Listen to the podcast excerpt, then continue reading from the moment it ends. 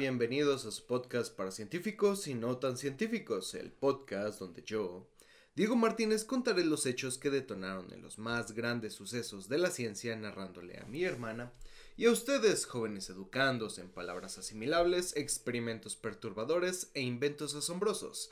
Bienvenidos a Science, Beach. Y como ya mencioné, me encuentro con mi hermana Fer. ¿Cómo estás, Fer? Viva. Estoy.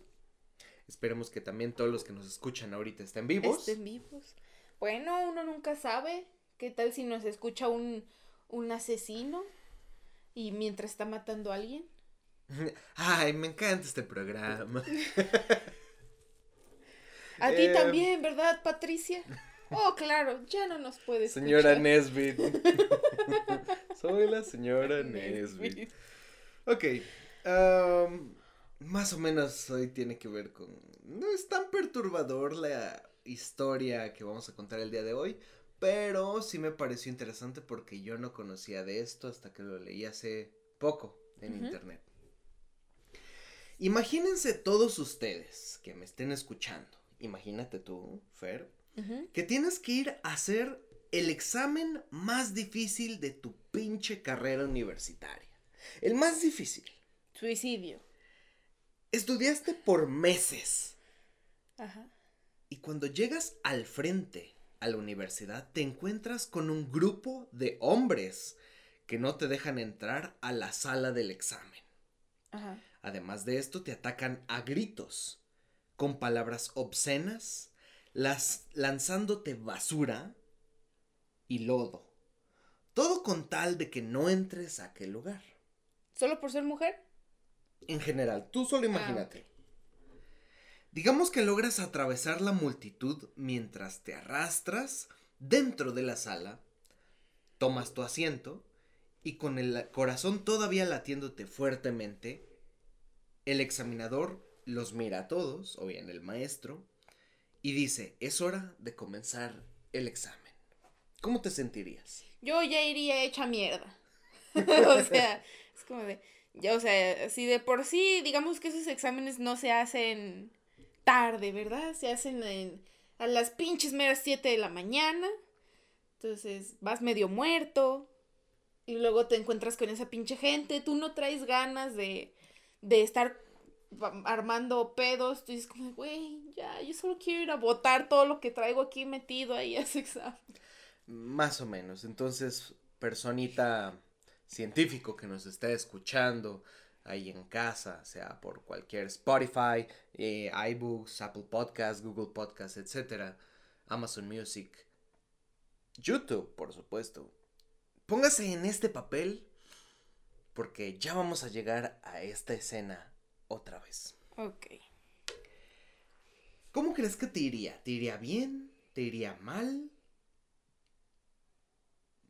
Mm. Pónganlo en los comentarios. Que sea una pregunta que precisamente se hacen a ustedes mismos. Y pues, coméntenos. Yo digo que me iría normal. Bueno, esto fue lo que pasó a un grupo de mujeres hace 150 años en Reino Unido. La razón, querían convertirse en las primeras graduadas de medicina en una universidad británica. Todo inicia con una mujer. Sofía Jex Blake nació en el número 3 de Croft Place, Hastings, Inglaterra, el 21 de enero de 1840.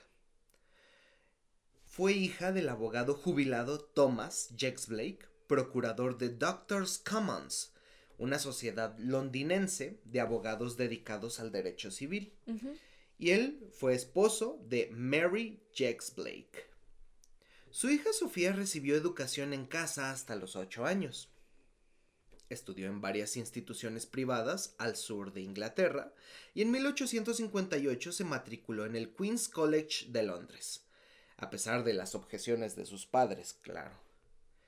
En 1859, siendo aún estudiante, se le ofreció un puesto de tutora de matemáticas en la universidad, donde de hecho estuvo trabajando por dos años. Recordemos, y como ya hemos dicho en otros tantos podcasts, junto por ejemplo la familia Curie es uno de los primeros que hicimos, Las mujeres en este tiempo solamente podían verse de tres maneras.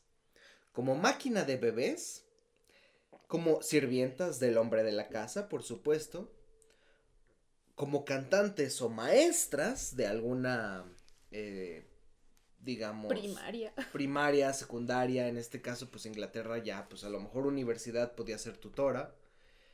O bien, eh, ninguna de estas podía ser una prostituta y ya. Ok. Básicamente.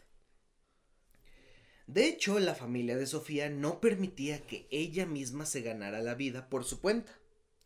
Probablemente por la idea de que un hombre en su vida debía llevarle el pan a la mesa. Fue así como su padre le negó el permiso para aceptar un salario mientras trabajaba en la universidad como tutora. Ah. Al mes siguiente, una Sofía Jax Blake encabronada, muy enojada, viajó a Estados Unidos norteamericanos para aprender más sobre la educación de las mujeres de su tiempo, pues no estaba muy de acuerdo que digamos con lo que sus padres querían imponerle, además de la sociedad en la que vivía. Visitó varias escuelas y universidades. Los avances allí en coeducación le impresionaron y posteriormente escribiría un ensayo con nombre A Visit to Some American Schools and College, una visita a algunas escuelas y facultades americanas. En uno de sus viajes por escuelas en Norteamérica, se topó con una escuela de medicina en New England, el Hospital de Nueva Inglaterra para mujeres y niños en Boston. Parecía prometedor para conocer un poco de la medicina de la época y a ver si existía alguna mujer que la practicara. De hecho, no solo eso le pareció interesante a Sofía, sino que conoció a una de las médicos pioneras del país, la doctora Lucy Ellen Sewall, quien se convertiría en una importante amiga durante toda su vida. Sofía se llevó tan bien con Ellen que ella le recomendó el trabajar dentro del hospital ahí en Norteamérica, por lo que Sofía sin titubear aceptó el puesto durante un tiempo como asociada médica, ese es el término. En realidad sería una médico pasante, porque si bien mm, no sabía mucho de medicina o no sabía nada de medicina, eh, ella iba a estar precisamente dando lo que es la consulta en apoyo de la doctora. O sea, en ese tiempo todavía, pues todavía ahorita, pero ya llevamos clases más teóricas. Pero en ese tiempo tenías que ahora sí que unirte a un médico para aprender el oficio, como un carpintero tiene que, una persona que no sabe de carpintería tiene que unirse a una persona que ya sabe para que le enseñe el los oficio. albañiles con el maestro. Exactamente. Entonces lo mismo era aquí. Aquel tiempo, viendo pacientes, recetándolos y diagnosticando enfermedades, aprendiendo de la propia mano de la doctora Ellen, le permitió darse cuenta de que su vocación estaba en la medicina. Mm. En 1867, Sofía, junto con otra estudiante de medicina del New England Hospital que se encontraba igual que ella, escribieron directamente al presidente y los socios de la Universidad de Harvard, Cambridge, en Massachusetts, solicitando su admisión en la Facultad de Medicina de Harvard. Sorprendentemente recibieron la respuesta un mes más tarde, en una carta que decía, y cito, no está contemplada la educación de mujeres en ningún departamento de esta universidad. Y hasta ahí terminó. Ah, bueno, piques el culo, pues. Eh, ah, bueno, para saber. Al año siguiente, Sofía, sin datos de querer rendirse, planeaba matricularse en una nueva facultad de medicina fundada por la mismísima Elizabeth Blackwell, primera mujer médico certificada en Estados Unidos la cual había sido, eh, esta universidad había sido abierta en Nueva York. Sin embargo, desgraciadamente y por azares del destino, el padre de Sofía falleció ese mismo año y tuvo que volver a Inglaterra para apoyar a su madre económicamente. Mm. Dos años después de este suceso, Sofía, ya en Inglaterra, escribió un ensayo, el primero de hecho en su tipo que se conoce, llamado La medicina como profesión para las mujeres. Puta la que le llovió. Era de suponerse. Bueno, en ese ensayo, ella relataba cómo la falta de oportunidades en las mujeres de ese tiempo impedía principalmente el ascenso de las mismas en las ramas médicas. Postulaba la idea de que si querían los hombres que se pusieran a prueba las mujeres, entonces se creara un terreno de juego justo y sin favoritismos entre ellos mismos porque pues había maestros médicos, había estudiantes hombres médicos y entonces si una mujer quería interponerse como mujer médico, pues era de no, no, pues no. Y nada más se beneficiaban entre los hombres. No era un terreno o un campo de juego justo. Entonces lanzó una crítica fuerte en realidad para ese tiempo. Pues en teoría, pues es como lo que siempre se ha dicho, ¿no? Que en cualquier tipo de trabajo a las mujeres también se les considerara lo mismo y se les pagara lo mismo y todo ese tipo de Lo que desde mucho tiempo se ha intentado Se ha intentado hacer. Fue en ese momento que Sofía solicitó nuevamente meter papeles para la Facultad de Medicina de la ciudad de Edimburgo, donde ella y su madre vivían. Curiosamente, la facultad y la Cámara Académica de Prefectos votaron a favor de que Sofía iniciara su estudio, pero el Tribunal Universitario principalmente hecho por estudiantes y algunos prefectos, rechazó su petición alegando que la universidad no podía hacer los cambios necesarios en pro de una sola dama. Así como de, ah, entonces si solo, si solo es una, pues iré a conseguir más hijos de su puta madre. Exactamente. Esto no solo era un pretexto, sino que Sofía sabía perfectamente qué hacer. Si ese fue el pinche pretexto que le puso, pues. Jax Blake publicó una noticia en el periódico The Scotsman, además de otros periódicos nacionales. La razón, quería saber si había más mujeres como ella deseosas de aprender en una universidad, aprender medicina como los hombres de aquel tiempo lo hacían. Para su sorpresa, sí le respondieron. Las dos primeras mujeres en escribirle fueron Isabel Thorne y Edith Petchay. En el verano de 1869 se envió una segunda solicitud en nombre de un grupo formado ya por cinco mujeres en el que se sumarían otras dos en ese mismo año, constituyendo un grupo de mujeres decididas a estudiar medicina. Aquellas mujeres llevaron el nombre de Las Siete de Edimburgo, el cual es el título de este podcast. Ok. Ellas pedían el derecho a matricularse y todo lo que implicaba como poder asistir a todas las clases dentro de la universidad, además de poder hacer los exámenes necesarios para graduarse. Sin encontrar otros peros, la solicitud fue aceptada por el tribunal universitario y las siete de Edimburgo procedieron a instalarse en un departamento en el número 15 de Blueslick o Blue eh, Place, actual sede del Student Experience Office de la Universidad de Edimburgo. El punto es que llegaron las 7 y bueno, pues aquí nos quedamos. Ya, fuimos aceptadas y listo. Pronto comenzarían ellas mismas a prepararse para la prueba de acceso, pues debían, como todos los estudiantes universitarios, pasar por un examen de admisión.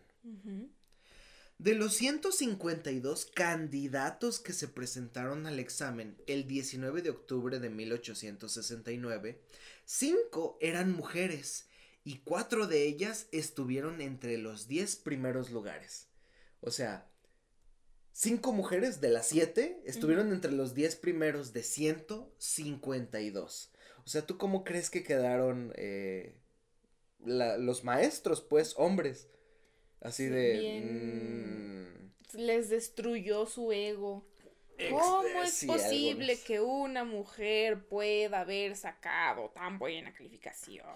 No hay, em, o al menos yo no encontré alguna cita en el que diga, no, es que se copiaron, que la chingada, o sea, cosas diciendo de ese tipo. En realidad, probablemente las dijeron, pero yo no las encontré. Entonces imagínate ser asediada por todos tus próximos maestros de esa manera.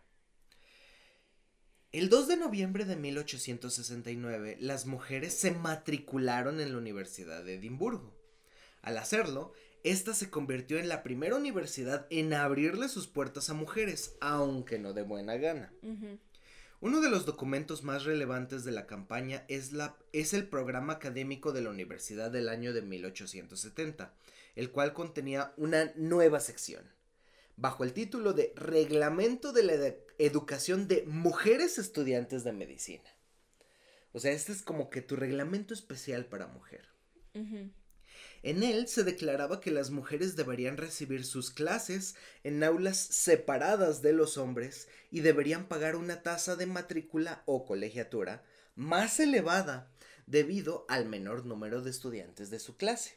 Ay, no, que vayan y chinguen a su madre. Si por ejemplo eran 30 estudiantes en un salón, pues tenían nada más que pagar, digamos, 20 pesos. 20 pesos, por así decirlo.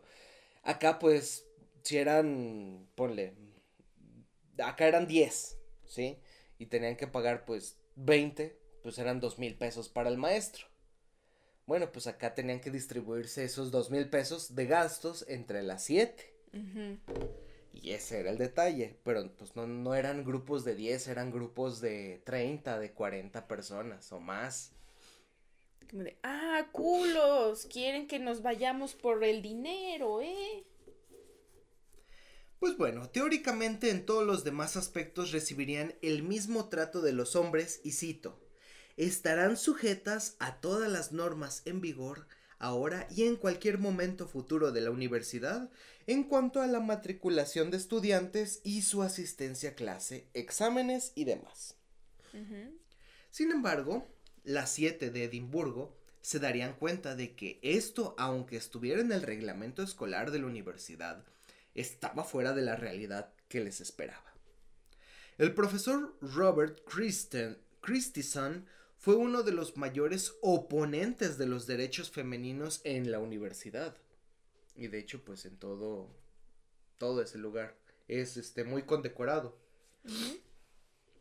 Si Robert era un profesor médico, toxicólogo, que había descubierto varios venenos experimentando consigo mismo y que a la edad de 67 años, cuando se enteró que mujeres querían estudiar medicina, lanzó un grito en el cielo.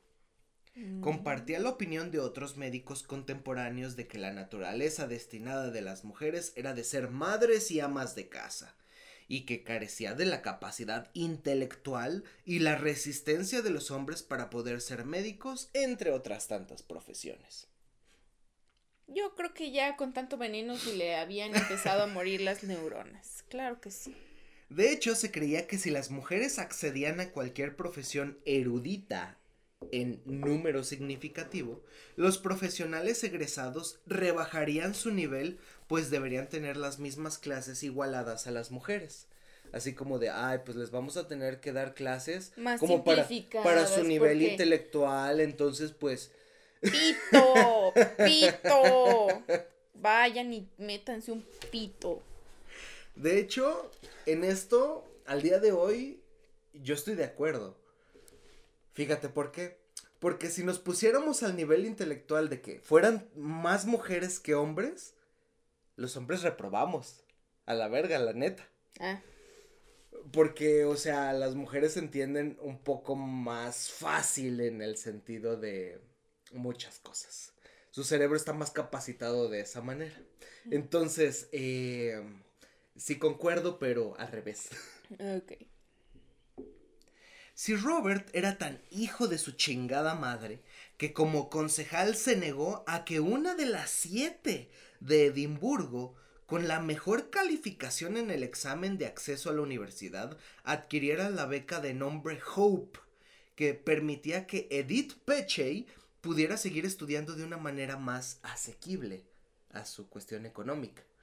Dijo, no, no, no, no, no, no, no. O sea, no, no, no le vamos a dar la beca a usted. Oiga, pero si saqué el mejor lugar en el examen de admisión, o sea, como, ¿por qué chingados? No, no, no, no, no, no.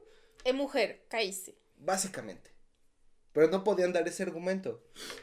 Según el reglamento, claro. El, y la, el reglamento se lo pasan por el arco del triunfo, se lo soban en los huevos como si fuera desodorante. En abril de 1870 el Tribunal Universitario celebró un debate con el fin de decidir si se le debería permitir a las estudiantes asistir a clases con los demás hombres, estudiantes volviendo así las clases mixtas. Esto con el final de que las mujeres pagaran menos colegiatura, así como que tuvieran derecho a becas. Sir Robert nuevamente volvió a hablar y no solo eso, sino que publicó una entrevista en la prensa en la cual mencionaba su opinión machista que ya hemos dado a conocer. De hecho, la influencia de Sir Robert Christison causó que muchos miembros del personal docente de la universidad que inicialmente apoyaban a las 7 de Edimburgo dejaran de impartirles clase durante el resto del curso. Pinche vato venenoso, literal y figuradamente. Estúpido. Además, una creciente proporción de estudiantes varones comenzaron a comportarse de una manera ofensiva e insolente. Uy, a ver, déjate toco una. Vamos a hacer una auscultación. Compañerita, ven para acá. Mire, yo en un futuro voy a ser el padre de Vicente Fernández. Pásese para acá agarrando chichis por todos lados. Se comportaban de manera ofensiva e insolente, cerrándoles la puerta en las narices a sus compañeras y ocupando sus habituales asientos, estallando en risas y burlas cada vez que ellas se acercaban. Más tarde Sofía escribió que era, y cito, como si se hubiese formado una conspiración para hacer que nuestra estancia fuera lo más incómoda posible. Decidió pues describir el acoso recibido. Cito. Arrancaron el timbre de nuestra puerta y estropearon incluso la palanca, la, perdón, la placa de identificación hasta cinco veces la placa en la que ellas, o sea, tenían su... ¿Habitación? Ajá. Mm. Colocaron explosivos o fuegos artificiales en las puertas. Nos echaban el humo de tabaco en la cara cuando pasaban. Nos enviaban cartas indecentes además de abordarnos en callejones solitarios y por si fuera poco nos gritaban obscenidades en público. Edith Pechey, a la que se le negó una vez lo que es la beca y fue de las primeras de las siete de Edimburgo, en una carta al periódico escocés The Scotsman cuenta cómo la persiguieron por las calles y cómo fue tratada con calificativos de lo más ofensivos, como por ejemplo que era una zorra. Tanto amigos como simpatizantes llegaron a creer que algunos de los profesores estaban incitando deliberadamente a los estudiantes a comportarse así. Me estoy emputando un chingo. Pinches hombres valen pa' pura mierda. ¿Por qué no desaparecen la faz de la tierra? Estoy harta. Las mujeres comenzaron a tomar precauciones. Solo caminaban por el campus en grupo pero ninguna estaba preparada para los acontecimientos que tendrían lugar el viernes 18 de noviembre de 1870. Como flamingos. Básicamente. Volvemos al inicio de la historia. A las 4 de la tarde del viernes de 1870, las mujeres debían presentarse a un examen de anatomía en el Surgeons Hall. Era el último examen. A medida que se acercaban se dieron cuenta de que la calle Nicholson estaba bloqueada por cientos de personas, cientos de hombres desconocidos, médicos, profesores, estudiantes varones de medicina que estaban esperando la llegada de las mujeres. Cuando vieron que ellas se acercaban, muchos de los de allí reunidos comenzaron a arrojarles basura, barro y caca ¿Es neta? Y caca, como pinches monos, mientras les gritaban obscenidades e insultaban. Las mujeres se abrieron paso hasta llegar a la entrada principal de la universidad, y al llegar se dieron cuenta que les habían cerrado las puertas de forma brusca, y estaban completamente cerradas. Las siete de Edimburgo se negaron a entrar por cualquier otra puerta lateral, resistieron la hostilidad de la multitud hasta que un estudiante compasivo acudió en su ayuda y les abrió la puerta principal. Los disturbios en el Surgeons Hall, como son conocidos hoy en día, fueron un hito en la historia de la campaña de los médicos, atrayendo así una amplia publicidad que consiguió que mucha gente que no era de medicina, que era de otros lugares, se, se uniese como tal a su causa. En este acontecimiento también avivó el apoyo de varios estudiantes varones que se conmocionaron por la manera en la que había sido tratadas todas sus compañeras aquel día, y de hecho decidieron escoltarlas de vuelta hasta el número 15 de Bucklehow eh, Place al terminar el examen. O sea, se solidarizaron ahora sí con ellas. Dijeron, sí, ya no mames, se pasaron de verga. Así pasaron tres largos años de carrera. Pero al final las mujeres estaban a punto de titularse como las primeras médico. Más mujeres se habían sumado a las clases llegando a un número de inclusive 12 a 14 mujeres en la universidad. Además, algunos profesores médicos las habían instruido con mucho gusto y sus simpatizantes crearon un comité general para apoyar a una educación en medicina para mujeres. De hecho, tenía más de 300 afiliados que estaban acorde con que las mujeres estudiaran medicina, incluyendo un científico muy reconocido de la época, Charles Darwin. Eso, a huevo. Sin embargo, en 1873, el tribunal, nuevamente de la universidad, comandado principalmente por, sí, efectivamente, Sir Robert, decidió rechazar todas las titulaciones femeninas. Todas las titulaciones. Güey, ya que el pinche viejo se inyecte caca a ver si encuentra un nuevo tipo de veneno, ya. Estoy harta. Trague caca y muérase. Las mujeres encabronadísimas pidieron al tribunal de Edimburgo que se les apoyara, o sea, esto ya era algo legal, que se les apoyara para poder tener su título, pues habían pasado por todas las clases, habían pasado todos sus exámenes y no había ninguna maldita razón real por la cual se les negara ese derecho. Desgraciadamente el tribunal falló en contra de las mujeres, pues mencionaban, y cito, no se le puede obligar a la Universidad de Edimburgo a dar aquellos títulos. Semamut Semarnat Cepillín. Güey, te digo, que se inyecte mierda. A ver qué le pasa. O sea, pero esto ya era del tribunal, del gobierno de Edimburgo. O sea, pidieron al tribunal de Edimburgo, oigan, es que nuestra universidad no nos quiere titular. Y dijeron, pero ellos dijeron, no es nuestro pedo, es pedo de la universidad, chinguen a su madre. Que todos se inyecten caca. todos. Sofía con dos ovarios bien puestos no se quedó de manos cruzadas. De hecho, se mudó a Londres para continuar con la lucha. Trabajó activamente para crear la London School of Medicine for Women, Escuela de Medicina para Mujeres de Londres, que abrió sus puertas en otoño de 1874 y a la que asistieron 12 de las 14 estudiantes que habían cursado previamente en Edimburgo y que se les negó su título. Seis de las siete originales de Edimburgo también se instruyeron en esa escuela. Cinco de esas siete, Bobble, Chaplin, Jex Blake, Marshall y la señorita Pechay, tuvieron la oportunidad a finales de los 1870s de hacer el doctorado en medicina tanto en Berna como en París. O sea, todavía se hicieron un doctorado.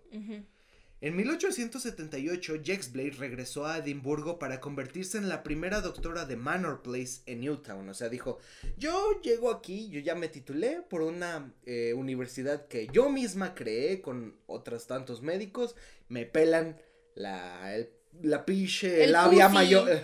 Me pelan la labia mayor. Además de ser precursora del hospital de Brownsfield, abrió una clínica para pacientes sin recursos. Una vez que Escocia comenzó a otorgarles títulos, Jex Blake colaboró en la fundación de Edinburgh School of Medicine for Women, la escuela de medicina para mujeres de Edimburgo, después de crearla de Londres, con prácticas en el Hospital de Late. Edith Perchay Ejerció en Leeds antes de convertirse en médica supervisora de un hospital para niños y mujeres en Bombay. Bobel y Marshall trabajaron en el New Hospital for Women in London. Chaplin fundó una escuela de matronas en Tokio, Japón, siendo ella la médico en jefe. Pero volvió más tarde para dedicarse a la práctica privada en Londres.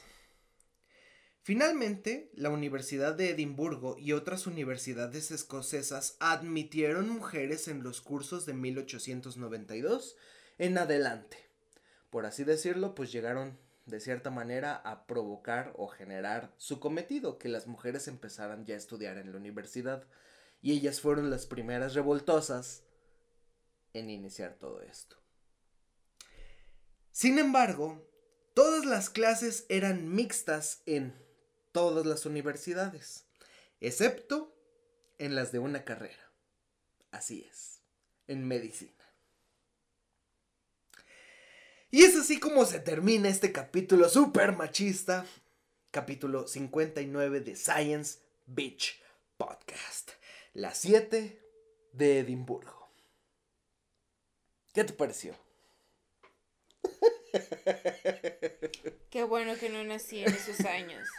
Yo ya estaría soltando putazos a diestra y siniestra. A mí me iba a valer verga. Lo de la violencia no es una opción me va verga, me va verga, me va verga. Yo le hubiera ido a inyectar caca al pinche hijo de su puta madre. No me interesa. Ah, ok. Bueno, eh, déjenme sus comentarios si usted es una mujer que estudia la rama de la salud. Por favor, coméntenos qué, qué esperaban de estos tiempos. Eh, síganos para más contenido aquí en YouTube en cualquier otra plataforma de podcast. También lo subimos. Subimos videos martes y sábados con contenido de ciencia, cositas bonitas, chistosas, guapas y este tipo de cosas en situaciones interesantes.